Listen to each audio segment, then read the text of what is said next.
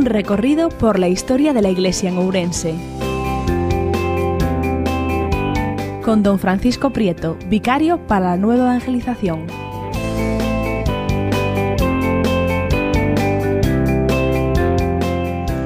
Pues retomamos nuestro reencuentro con la historia y con el siglo VI, con la presencia consolidada y asentada del reino suevo en las tierras de la Galaecia y con una figura singular que va a entrar en nuestra historia y de qué manera, de una manera más muy determinante, sobre todo en cuanto a la dimensión evangelizadora de las tierras de la Galicia y por tanto de nuestra sede auriense. De tal manera que también la sede auriense va a entrar ¿eh? de manera protagonista y con nombre en primera persona del primer obispo del cual tenemos dato, nombre, conocimiento histórico. En los cuatro libros, ¿eh? quisiera comentar un acontecimiento singular que narra Gregorio de Tours, ¿eh? obispo de la sede francesa de este mismo nombre en la segunda mitad del siglo VI, en los cuatro libros que él dedica a los milagros de quien había sido su predecesor en el siglo IV, en la sede de Tours, San Martín, ¿eh? patrono de nuestra diócesis auriense, cuyo 1700 aniversario de nacimiento hemos celebrado precisamente con un importante congreso que tuvo lugar a finales del año 2016. Bueno, pues en los cuatro libros, ¿eh? que repito, Gregorio de Tours dedica a los milagros de San Martín, eh, narra, concretamente en el primero de los libros, cómo un rey suevo, de nombre Carrearico Carrarico, que hubiera sido eh, entre el rey suevo entre el 550 y el 559, aunque con más probabilidad, más probabilidad, en esto hay cierto acuerdo o consenso entre los investigadores, quizás el nombre más bien no sea el de Carriarico, Carrarico, sino Teodomiro, Teodomiro, que habría que situarlo como rey suevo más bien entre el 559 y el 570, pero bueno, son discusiones que afectan un poco más a la investigación especializada. Bueno, pues este rey suevo, fuera Carriarico o Teodomiro, según el relato de Gregorio de Tours, habría eh, ordenado construir un templo en honor del obispo y monje de Tours, precisamente para eh, suplicar la curación de su hijo Miro, enfermo de lepra. Y eso había mandado precisamente que se trajeran, ¿verdad?, desde la sede de Tours, reliquias de este santo obispo y monje porque tenía una gran fama de taumaturgo entre, entre los galos. El templo quizás que manda edificar Carrarico Teodomiro fue probablemente el antecedente de la actual catedral y estaría sobre el solar de la actual iglesia de, de Santa María Madre. El relato de Gregorio de Tours sobre la curación del hijo de este rey suevo hace coincidir, que es todo lo interesante, de modo providencial, el traslado de las reliquias del santo de Tours para impetrar, para pedir la curación de la lepra de su hijo Miro, con la llegada a un puerto hoy desconocido de nuestra Galaecia, del noroeste de la Hispania de aquel tiempo, con la llegada de otro Martín, que venía de las tierras lejanas de Oriente, de Palestina, donde había sido ordenado presbítero, ¿eh? tras haber estado en Roma y en el reino franco, y llega a estas tierras. Ese San Martín, que lo será, San Martín, con el apelativo de Dumio o de Braga. Bueno, pues fijaros en el relato de Gregorio de Tours, hace coincidir, por una parte, ¿eh?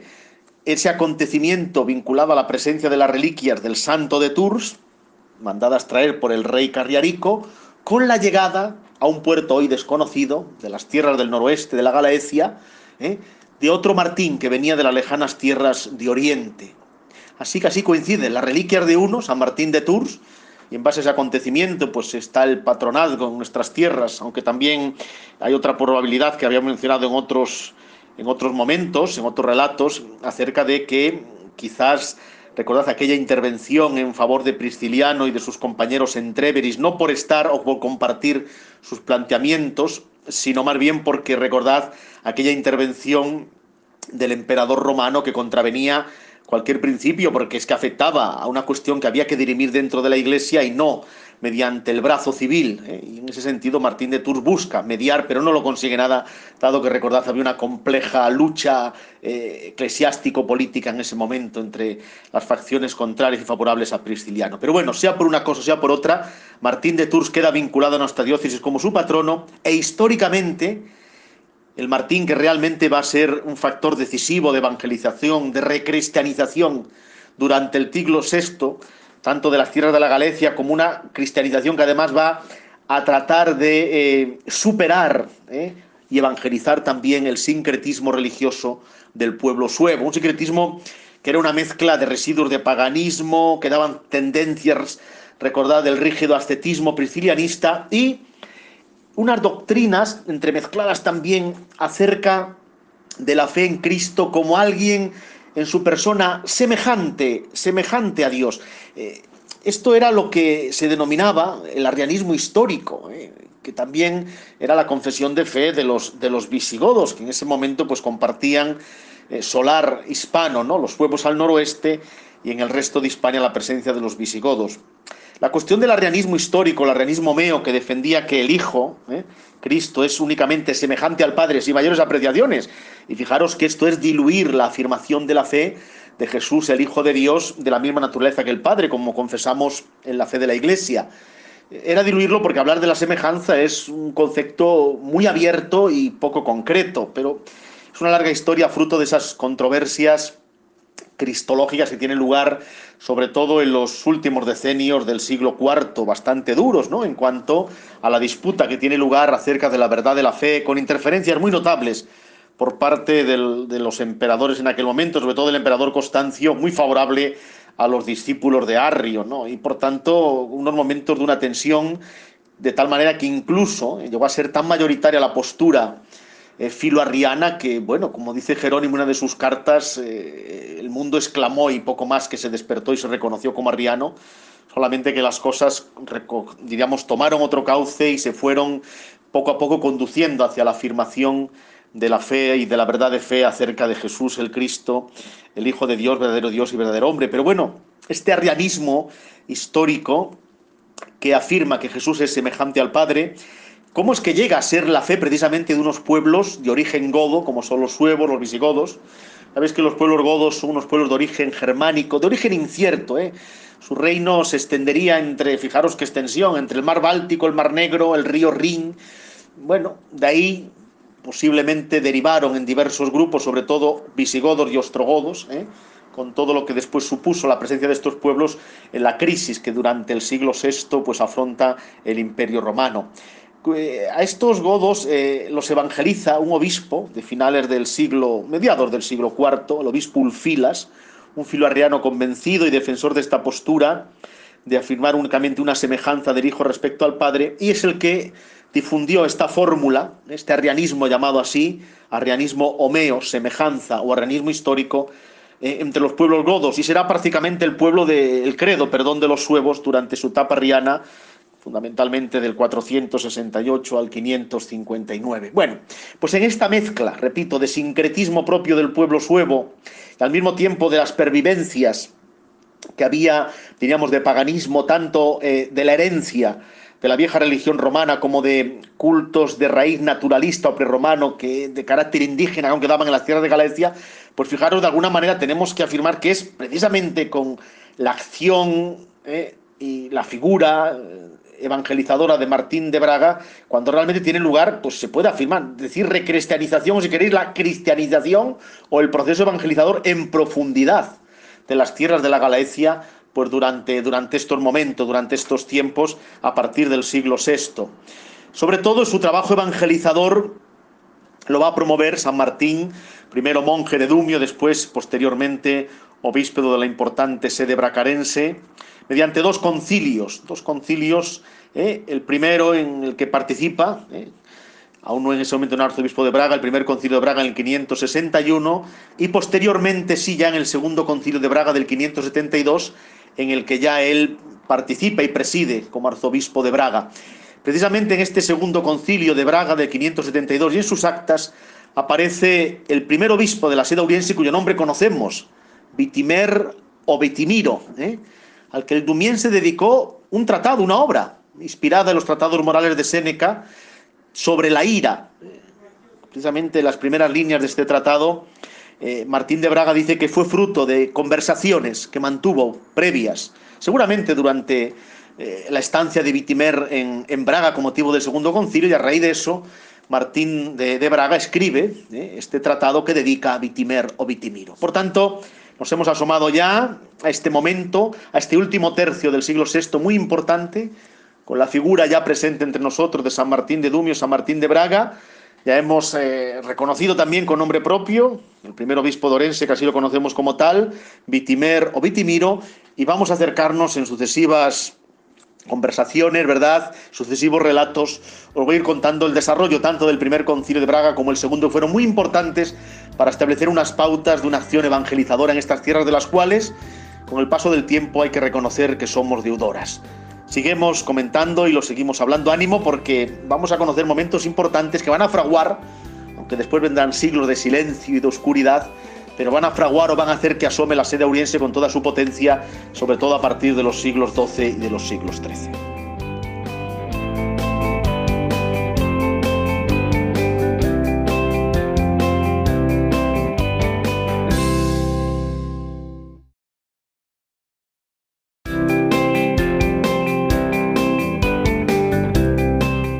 Recorrido por la historia de la Iglesia en Ourense. Con don Francisco Prieto, vicario para la nueva evangelización.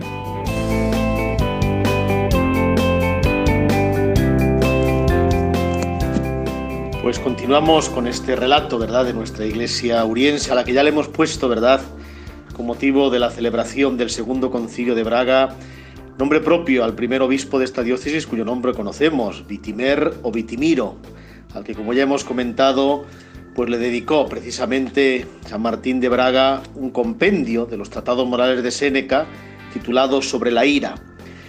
Ciertamente podríamos preguntarnos si luego en el primer concilio de Braga no aparece pues un obispo de Orense, pues es muy probable que estuviera presente un obispo orensano, pero en las actas de ese concilio no podemos identificar a ningún obispo, porque los nombres de los obispos presentes que aparecen en las actas no llevan a continuación las sedes que presidían.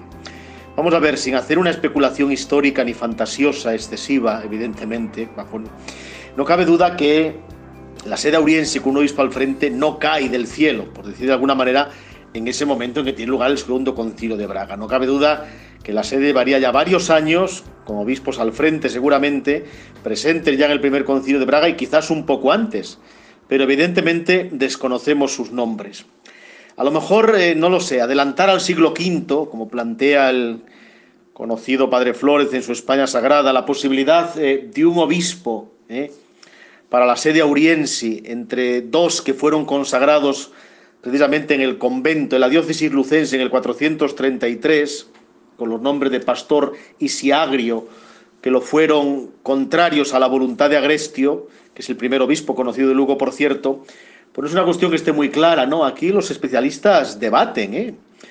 ¿Eh? Por ejemplo, el editor del Cronicón Didacio, Tranois, él dice que este obispo lucense Agrestio impide o quiere impedir la elección de estos dos obispos, Pastor y Siagrio, eh, cuyas sedes desconocemos porque se dice que son contrarios a la herejía prestilianista en la que Agrestio parece ser que militaba.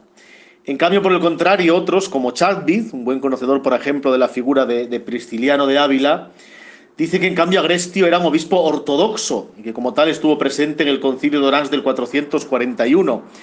Y su oposición a la ordenación episcopal de, estas, de Pastor y de Siagrio no era por motivos doctrinales ¿eh? o de posiciones heréticas, sino por el temor a perder jurisdicción episcopal. Bueno, como vemos son cuestiones que no son fáciles eh, hacer afirmaciones netas sobre ellas, pero que veamos que en la posición de dos especialistas como Tranoa o como Chaldi las cosas no están claras, al menos en cuanto a la postura de por qué Agrestio se opone a la ordenación episcopal de Pastor y Siagrio, cuyas sedes episcopales no conocemos, ¿eh? aunque el padre Flores pues les atribuye la posibilidad de que uno de ellos fuera obispo de la sede auriense, pero queda ahí el dato como una posibilidad histórica, pero que no podemos afirmar mucho más allá de ello. Pero sí podemos hablar, no cabe duda, de esa figura histórica que evidentemente eh, Martín de Braga, Martín de Dumio, sí que ha tenido una importancia decisiva, eh, decisiva en lo que es la evangelización de las tierras de la Galaecia dependientes de Braga, en el siglo VI y por tanto de nuestra sede auriense, que ya le podemos llamar así, con la presencia del obispo Vitimer o Vitimiro. Bueno, de San Martín de Braga uno puede acudir a muchas fuentes, pero ¿qué decir de él de manera muy breve? Bueno, pues natural de Panonia, en la actual Hungría, él llega a la Galaecia, a las tierras del noroeste hispano, por mar hacia el año 550. Su tarea, su misión episcopal ejerció bajo el reinado del rey suevo Teodomiro, que lo fue entre los años 559-570, siendo emperador Justiniano, el gran emperador Justiniano al que le debemos, pues por ejemplo, ¿eh? la, Basílica de Santa Sofía, ¿no? en Constantinopla, que fue emperador entre el 527 y 565. Era rey visigodo en el suelo hispano de aquel tiempo, Atanagildo, que lo fue entre el 554 y 567. Así lo indica San Isidoro de Sevilla en su Diviris Illustribus, o sea, sobre los hombres ilustres, ¿eh? El número 22, donde señala, referido a nuestro San Martín de Braga, dice de él que consolidó la fe católica, propiciando el abandono del arrianismo por parte de los suevos, organizó las iglesias, fundó monasterios y escribió numerosas obras de formación cristiana. Murió en torno al año 580, ¿eh? después de unos 30 años ejerciendo la tarea y el servicio episcopal ¿eh? desde Braga para las iglesias de la Galaecia. San Gregorio de Tours, ¿eh? del que ya hemos hablado en su Historia de los Francos, considera al Dumiense, a San Martín de Braga, como el hombre más culto de su tiempo. Culto y no solamente por su saber, sino porque lo que cultivó, no cabe duda, como labor eclesiástica y evangelizadora.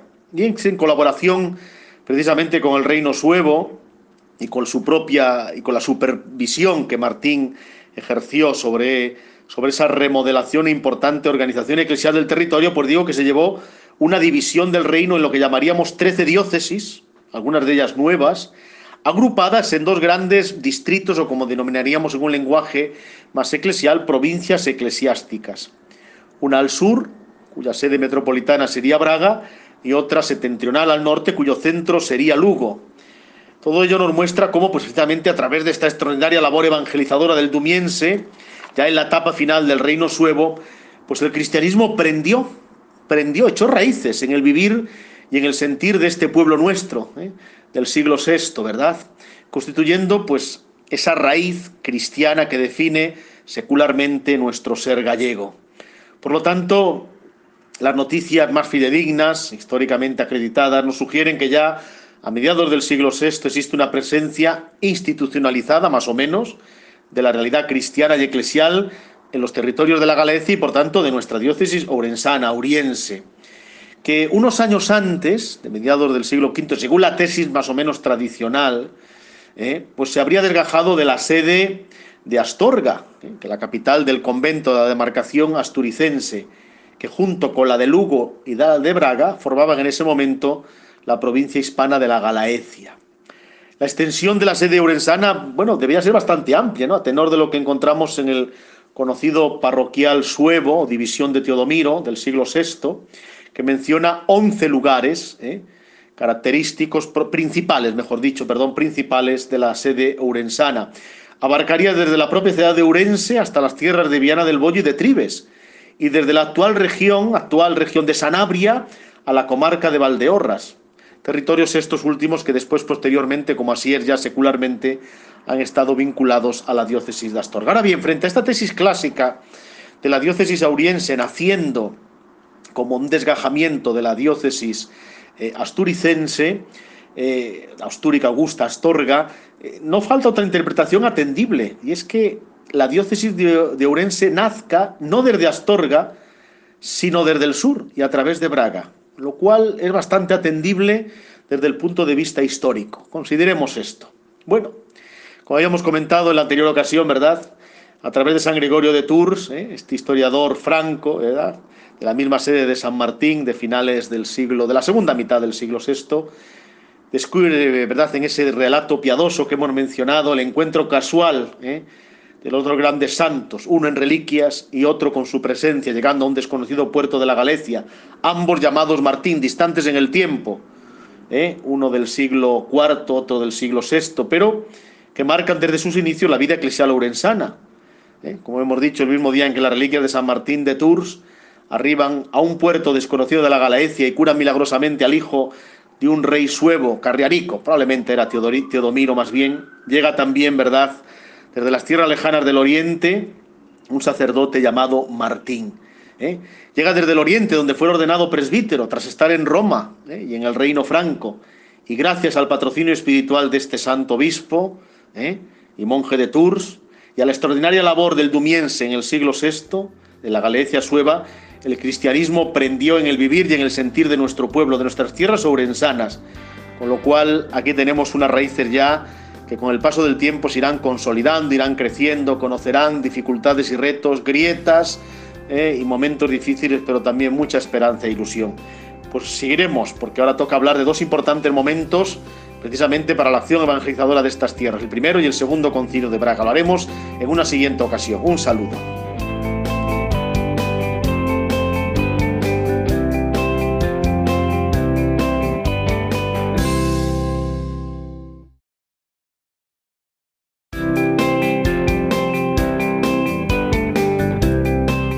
Recorrido por la historia de la Iglesia en Ourense. Con don Francisco Prieto, vicario para la nueva evangelización.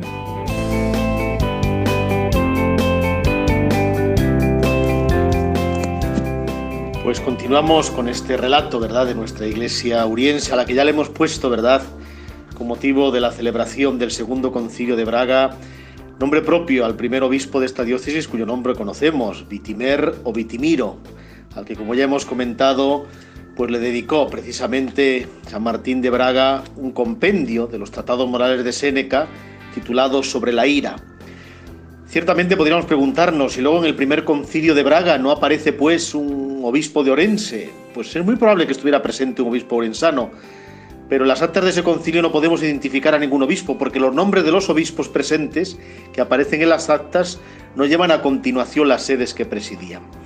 Vamos a ver, sin hacer una especulación histórica ni fantasiosa excesiva, evidentemente, no cabe duda que la sede auriense con un obispo al frente no cae del cielo, por decir de alguna manera, en ese momento en que tiene lugar el segundo concilio de Braga. No cabe duda que la sede varía ya varios años, con obispos al frente seguramente, presentes ya en el primer concilio de Braga y quizás un poco antes, pero evidentemente desconocemos sus nombres.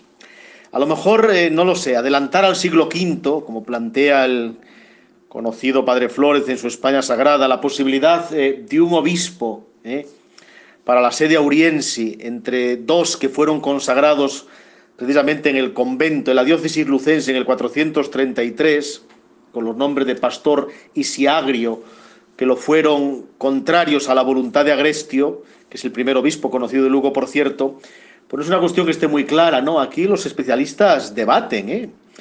¿Eh? Por ejemplo, el editor del Cronicón Didacio, Tranois, él dice que este obispo lucense Agrestio impide o quiere impedir la elección de estos dos obispos, Pastor y Siagrio, eh, cuyas sedes desconocemos porque se dice que son contrarios a la herejía prescilianista en la que Agrestio parece ser que militaba. En cambio, por el contrario, otros, como Chadwick, un buen conocedor, por ejemplo, de la figura de, de de Ávila, dice que en cambio Agrestio era un obispo ortodoxo y que como tal estuvo presente en el concilio de Orange del 441 y su oposición a la ordenación episcopal de estas de Pastor y de Siagrio no era por motivos doctrinales ¿eh? o de posiciones heréticas, sino por el temor a perder jurisdicción episcopal. Bueno, como vemos son cuestiones que no son fáciles eh, hacer afirmaciones netas sobre ellas, pero que veamos que en la posición de dos especialistas como Tranoa o como Chaldi las cosas no están claras, al menos en cuanto a la postura de por qué Agrestio se opone a la ordenación episcopal de Pastor y Siagrio, cuyas sedes episcopales no conocemos, ¿eh? aunque el padre Flores pues, les atribuye la posibilidad de que uno de ellos fuera obispo de la sede auriense, pero queda ahí el dato como una posibilidad histórica, pero que no podemos afirmar mucho más allá de ello. Pero sí podemos hablar, no cabe duda, de esa figura histórica que evidentemente ¿eh? Martín de Braga, Martín de Dumio, sí que ha tenido una importancia decisiva, ¿eh? decisiva en lo que es la evangelización de las tierras de la Galaecia dependientes de Braga, en el siglo VI y por tanto de nuestra sede auriense, que ya le podemos llamar así, con la presencia del obispo Vitimer o Vitimiro. Bueno, de San Martín de Braga uno puede acudir a muchas fuentes, pero ¿qué decir de él de manera muy breve? Bueno, pues natural de Panonia, en la actual Hungría, él llega a la Galaecia, a las tierras del noroeste hispano, por mar hacia el año 550. Su tarea, su misión episcopal ejerció bajo el reinado del rey suevo Teodomiro, que lo fue entre los años 559-570, siendo emperador Justiniano, el gran emperador Justiniano, al que le debemos, pues por ejemplo, ¿eh? la, Basílica de Santa Sofía, ¿no? en Constantinopla, que fue emperador entre el 527 y 565. Era rey visigodo en el suelo hispano de aquel tiempo, Atanagildo, que lo fue entre el 554 y 567. Así lo indica San Isidoro de Sevilla en su Diviris Illustribus, o sea, sobre los hombres ilustres, ¿eh? el número 22, donde señala, referido a nuestro San Martín de Braga, dice de él que consolidó la fe católica, propiciando el abandono del arrianismo por parte de los suevos, organizó las iglesias, fundó monasterios y escribió numerosas obras de formación cristiana. Murió en torno al año 580, ¿eh? después de unos 30 años ejerciendo la tarea y el servicio episcopal ¿eh? desde Braga para las iglesias de la Galaecia. San Gregorio de Tours, ¿eh? del que ya hemos hablado en su Historia de los Francos, considera al Dumiense, a San Martín de Braga, como el hombre más culto de su tiempo. Culto y no solamente por su saber, sino porque lo que cultivó, no cabe duda, como labor eclesiástica y evangelizadora. Y en colaboración precisamente con el reino suevo y con su propia y con la supervisión que Martín ejerció sobre, sobre esa remodelación e importante organización eclesial del territorio, pues digo que se llevó una división del reino en lo que llamaríamos trece diócesis, algunas de ellas nuevas, agrupadas en dos grandes distritos o como denominaríamos en un lenguaje más eclesial, provincias eclesiásticas. Una al sur, cuya sede metropolitana sería Braga, y otra septentrional al norte, cuyo centro sería Lugo. Todo ello nos muestra cómo, pues, precisamente a través de esta extraordinaria labor evangelizadora del Dumiense, ya en la etapa final del reino suevo, pues el cristianismo prendió, prendió, echó raíces en el vivir y en el sentir de este pueblo nuestro. ¿eh? Del siglo VI, ¿verdad? Constituyendo pues esa raíz cristiana que define secularmente nuestro ser gallego. Por lo tanto, las noticias más fidedignas, históricamente acreditadas, nos sugieren que ya a mediados del siglo VI existe una presencia institucionalizada, más o menos, de la realidad cristiana y eclesial en los territorios de la Galicia y, por tanto, de nuestra diócesis orensana, auriense que unos años antes, de mediados del siglo V, según la tesis más o menos tradicional, eh, pues se habría desgajado de la sede de Astorga, eh, que la capital del convento de la demarcación asturicense, que junto con la de Lugo y la de Braga formaban en ese momento la provincia hispana de la Galaecia. La extensión de la sede urensana, bueno, debía ser bastante amplia, ¿no? A tenor de lo que encontramos en el conocido parroquial suevo, división de Teodomiro, del siglo VI, que menciona 11 lugares ¿eh? característicos principales, mejor dicho, perdón, principales de la sede urensana. Abarcaría desde la propia ciudad de Urense hasta las tierras de Viana del Bollo y de Tribes, y desde la actual región, actual región de Sanabria, a la comarca de Valdeorras. Territorios estos últimos que después, posteriormente, como así es ya secularmente, han estado vinculados a la diócesis de Astorga. Ahora bien, frente a esta tesis clásica de la diócesis auriense naciendo como un desgajamiento de la diócesis eh, asturicense, eh, Augusta Astorga, eh, no falta otra interpretación atendible, y es que la diócesis de, de nazca no desde Astorga, sino desde el sur y a través de Braga, lo cual es bastante atendible desde el punto de vista histórico. Consideremos esto. Bueno, como habíamos comentado en la anterior ocasión, ¿verdad? A través de San Gregorio de Tours, este historiador franco, ¿verdad? de la misma sede de San Martín de finales del siglo, de la segunda mitad del siglo VI, descubre, ¿verdad?, en ese relato piadoso que hemos mencionado, el encuentro casual ¿eh? de los dos grandes santos, uno en reliquias y otro con su presencia, llegando a un desconocido puerto de la Galicia, ambos llamados Martín, distantes en el tiempo, ¿eh? uno del siglo IV, otro del siglo VI, pero que marcan desde sus inicios la vida eclesial urensana.